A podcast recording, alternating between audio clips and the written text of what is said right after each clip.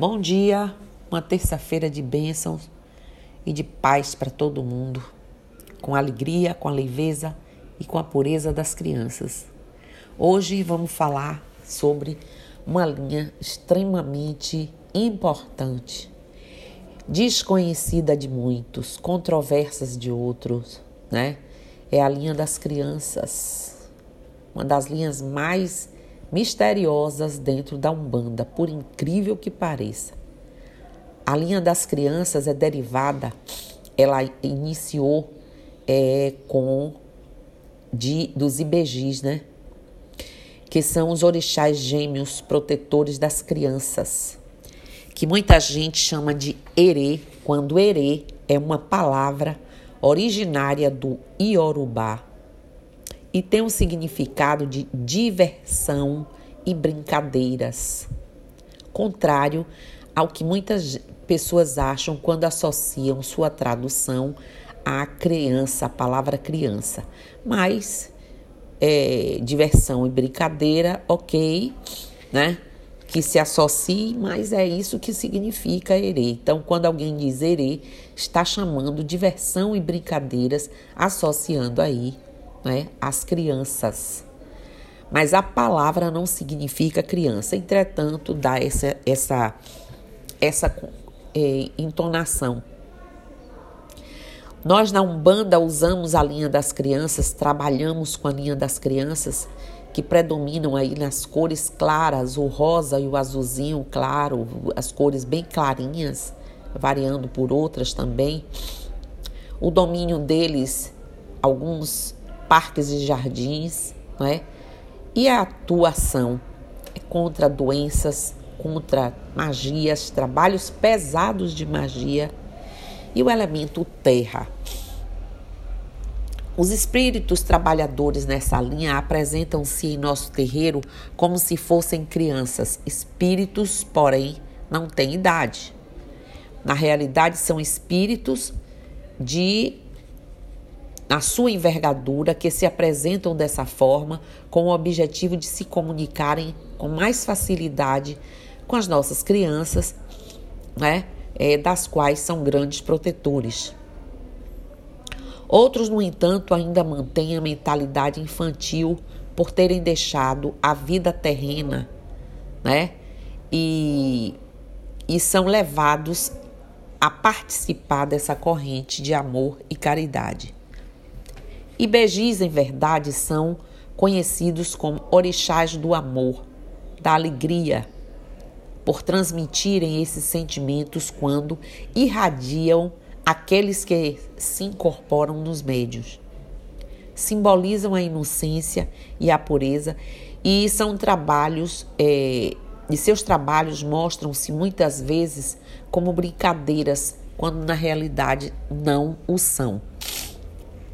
A essa linha podemos pedir que nos ajudem e protejam nossos filhos, né? as pessoas inocentes, as pessoas indefesas, as pessoas estão, que estão carentes, que nos ajudem na solução de problemas de difíceis solução, né, de qualquer tipo, que nos ajudem a encontrar é, pontos, né, afirmados na magia negra, a magia perversa, perdão, malvada e nos ajudem a desmascará-los e desmanchá-los.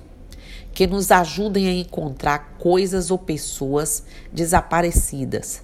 Que nos ajudem a encontrar cura para doenças, sendo essa uma de suas maiores virtudes. Que nos ajudem materialmente, normalmente no campo profissional, encontrar um trabalho, né? E são infalíveis nesse sentido. Para quem não sabe aí, né?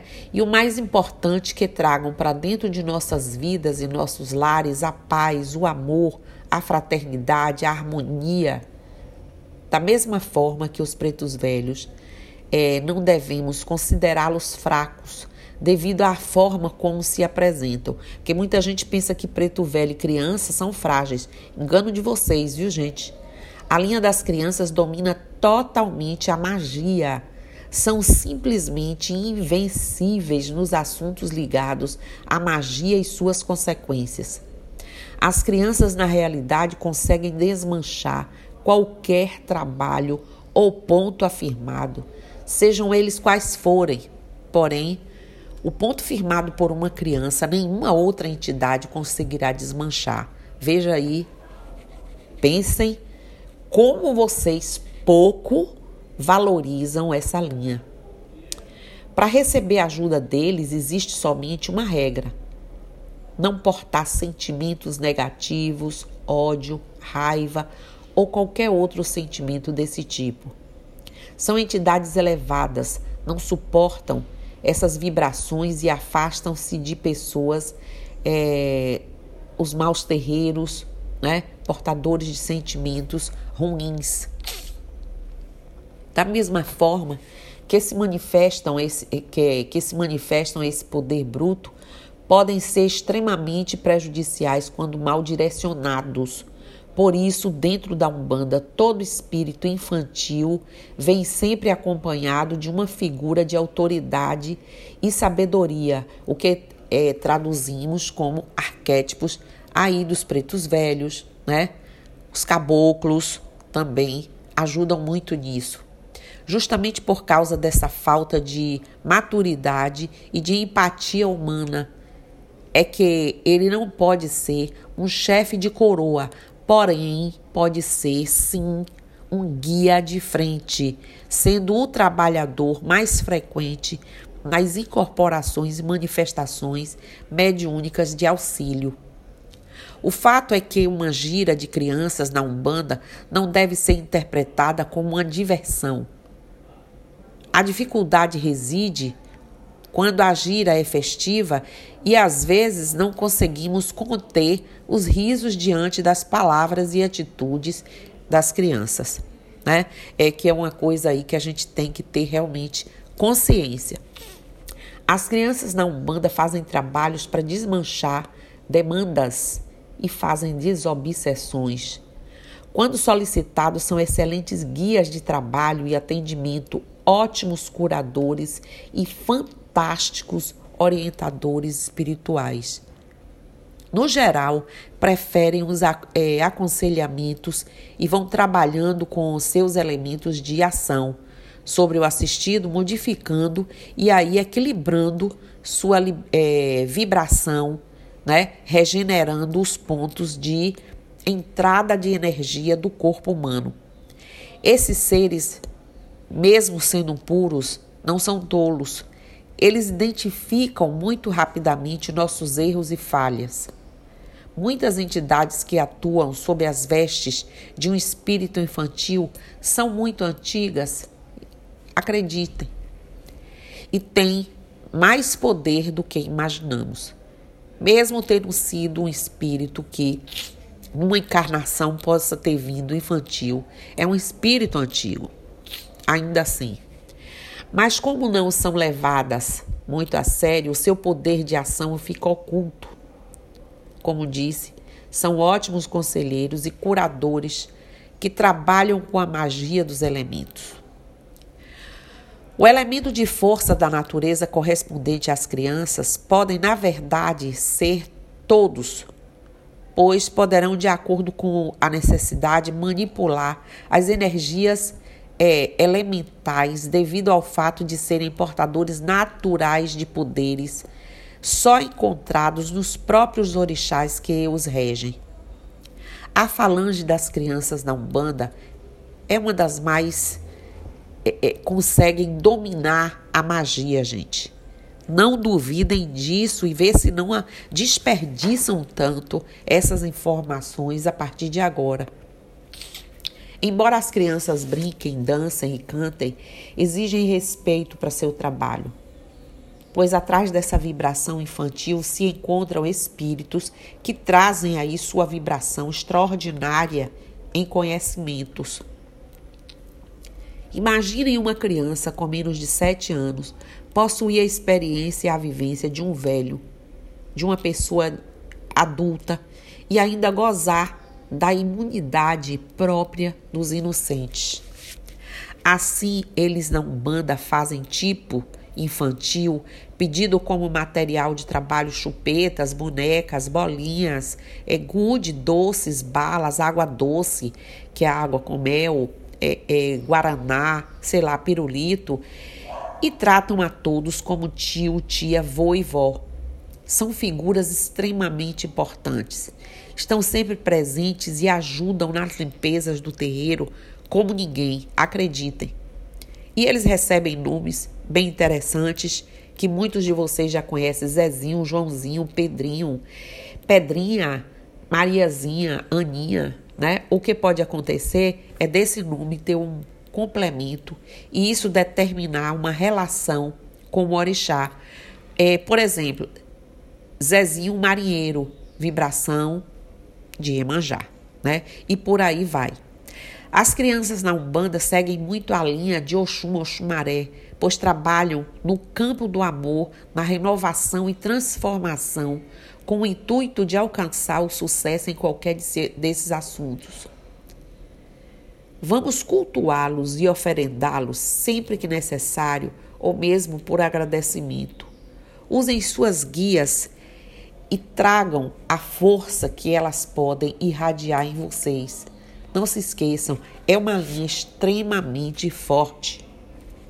Então, para ficar bem claro, ereis são espíritos de crianças desencarnadas.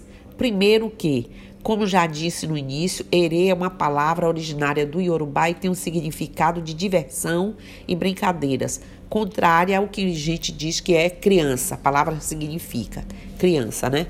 Na perspectiva que trataremos a resposta é um grande não. Sabem por quê? Entendemos a manifestação das crianças como a vida de seres, vinda de seres encantados e de outro plano da vida, ao qual chamamos de plano encantado, para o contato com os homens e seus dilemas.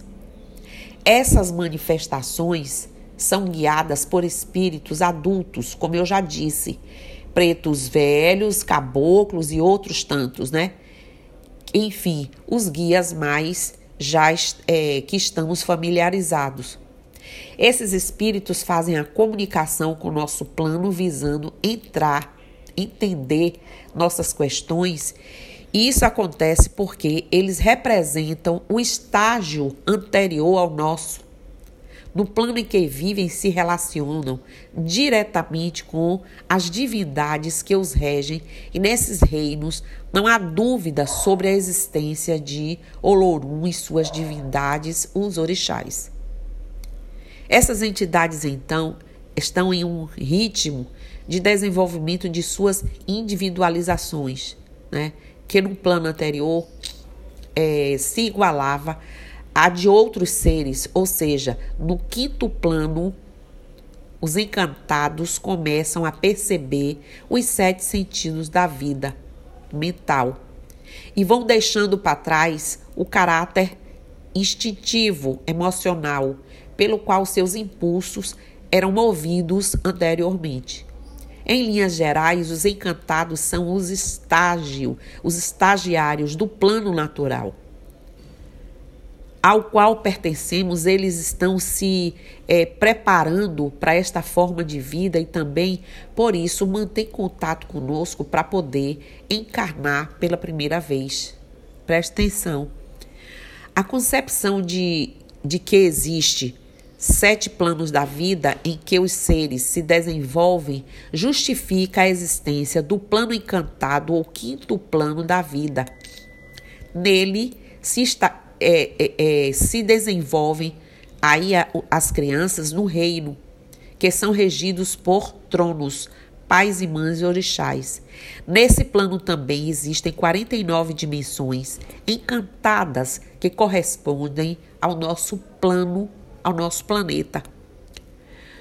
O que eu quero deixar claro aqui é que de onde vêm as crianças, né? Manifestados na linha das crianças, existe um objetivo pleno que é o de abrir os sentidos e as faculdades desses seres para que eles tenham capacidade de se diferenciar entre si de desenvolver suas percepções sobre o todo, de se sensibilizar e sentir a vida como nós sentimos. Os seres desse estágio é, é, que desenvolveram sua consciência como senhores é, de suas faculdades mentais relacionadas aos sete sentidos da vida, ao ponto de chegar ao momento em que se tornam irradiadores naturais de vibrações mentais. A pureza, simplicidade e até mesmo a dificuldade de compreensão das adversidades humanas é marca registrada dos encantados, já que ainda não entendem o que é vida nesse planeta. Em contrapartida, os pequenos são manifestadores naturais dos sentidos da vida. E quando é, nós entramos em contato com eles, somos inundados pelo sentido e orixá o qual são regidos. Entenderam? Da forma mais pura. Então, eles desper, é, é, despertam em nosso íntimo as questões que tangem esse sentido. Seja ele fé, amor, conhecimento, justiça, lei e todos os sentidos ao qual entendemos como sete linhas de umbanda ou nossos sagrados orixás. Preocupados com a formação dos pequeninos encantados, que precisam, é, desde tenra idade, ser envolvidos pela consciência e evolução de transcendência da alma, é que se formou no astral de Umbanda uma estrutura complexa de suporte complexa de suporte aos encarnados, a linha das crianças. Nesse agrupamento agrega-se duas classes de espírito. Um é a situação de espírito que saem do quinto plano da evolução para encarnar pela primeira vez e por algum motivo acaba retornando ao plano espiritual ainda na fase infantil, como a sua estrutura mental não configurou a fase adulta, pois não a alcançou, claro, nesse Novo estágio, então, manter-se-á infantil até que novo reencarne ocorra e possa esse espírito vivenciar todas as fases da experiência, vida terrena. Porém, gente, até que isso ocorra, esse espírito vem para uma colônia dar continuidade a outras atividades, podendo muito interagir com os encarnados através da mediunidade como são infantis e não tiveram acesso aos vícios e paixões terrenas, então ainda se mantêm puros energeticamente, facilitando o trabalho espiritual típico dessa linha, que é a cura e a limpeza psíquica. Esse último é uma habilidade exclusiva dessa linha, a limpeza psíquica são habilidosos ao tratar da estrutura forma pensamento negativa. Para concluir esse primeiro ponto aqui, eu deixo reforçado que esses são espíritos humanos que desencarnaram criança na sua primeira encarnação.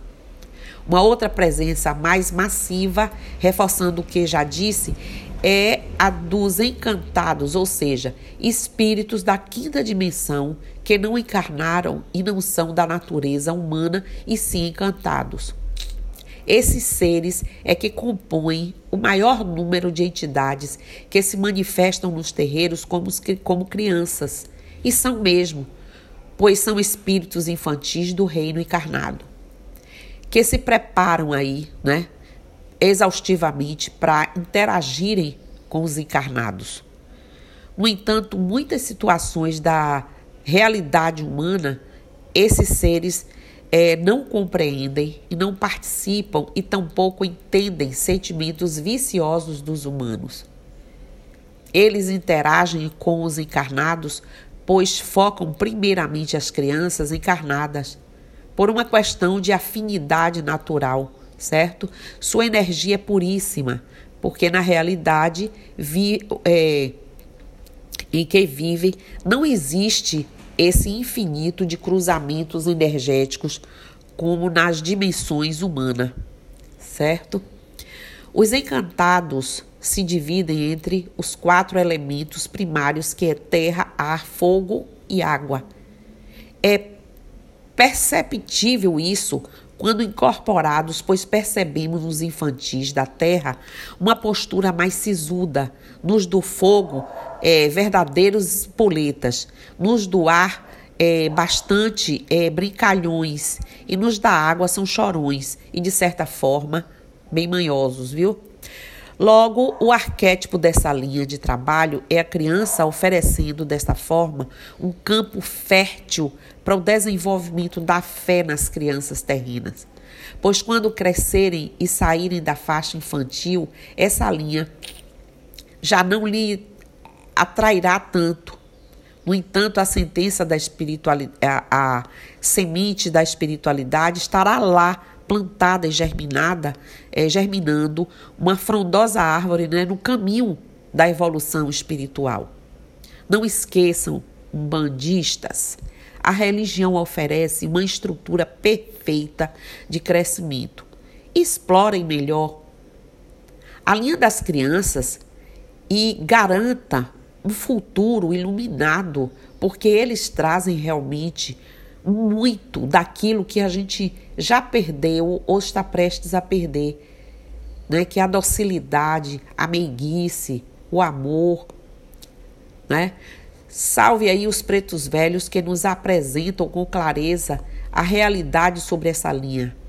Há quem pregue que as crianças na Umbanda seriam espíritos adultos que tomam a forma infantil para interagir, demonstrando a inocência e a alegria de viver. Pode até acontecer, mas na maioria exaustiva aí dos casos, vocês estão vendo aí como é que se processa. E percebemos agora que isso é um contrassenso também, que fosse só dessa forma. Como podemos manifestar a inocência sem tê-la verdadeiramente em nós? Então, o que vale é o fingimento? O faz de conta? Qual o propósito? Pois é, perguntas e mais perguntas, não é? No plano espiritual não existe falsetas. Ou é ou não é. Assim, minha gente, viva as crianças, viva a verdade, viva a força que elas trazem e vamos ver se vocês, a partir de hoje, se motivam mais a buscar interagir com essas linhas, interagir com essa, essas energias, aliás, porque elas trazem tudo de bom para a nossa vida. Bom, então, hoje foi a pincelada que eu quis trazer, apesar de eu estar com dificuldade de falar. A empolgação é grande, mas eu vou parando por aqui. Mas essa pincelada vale a pena vocês irem buscar mais a fundo, a miúde, conhecer melhor essa linha, trazê-las para vocês. Todos nós temos, para a gente poder usufruir o máximo do que eles podem nos trazer, ok? Bom dia, namastê, axé, saravá, mucuyu no zambi. E eu estou aqui.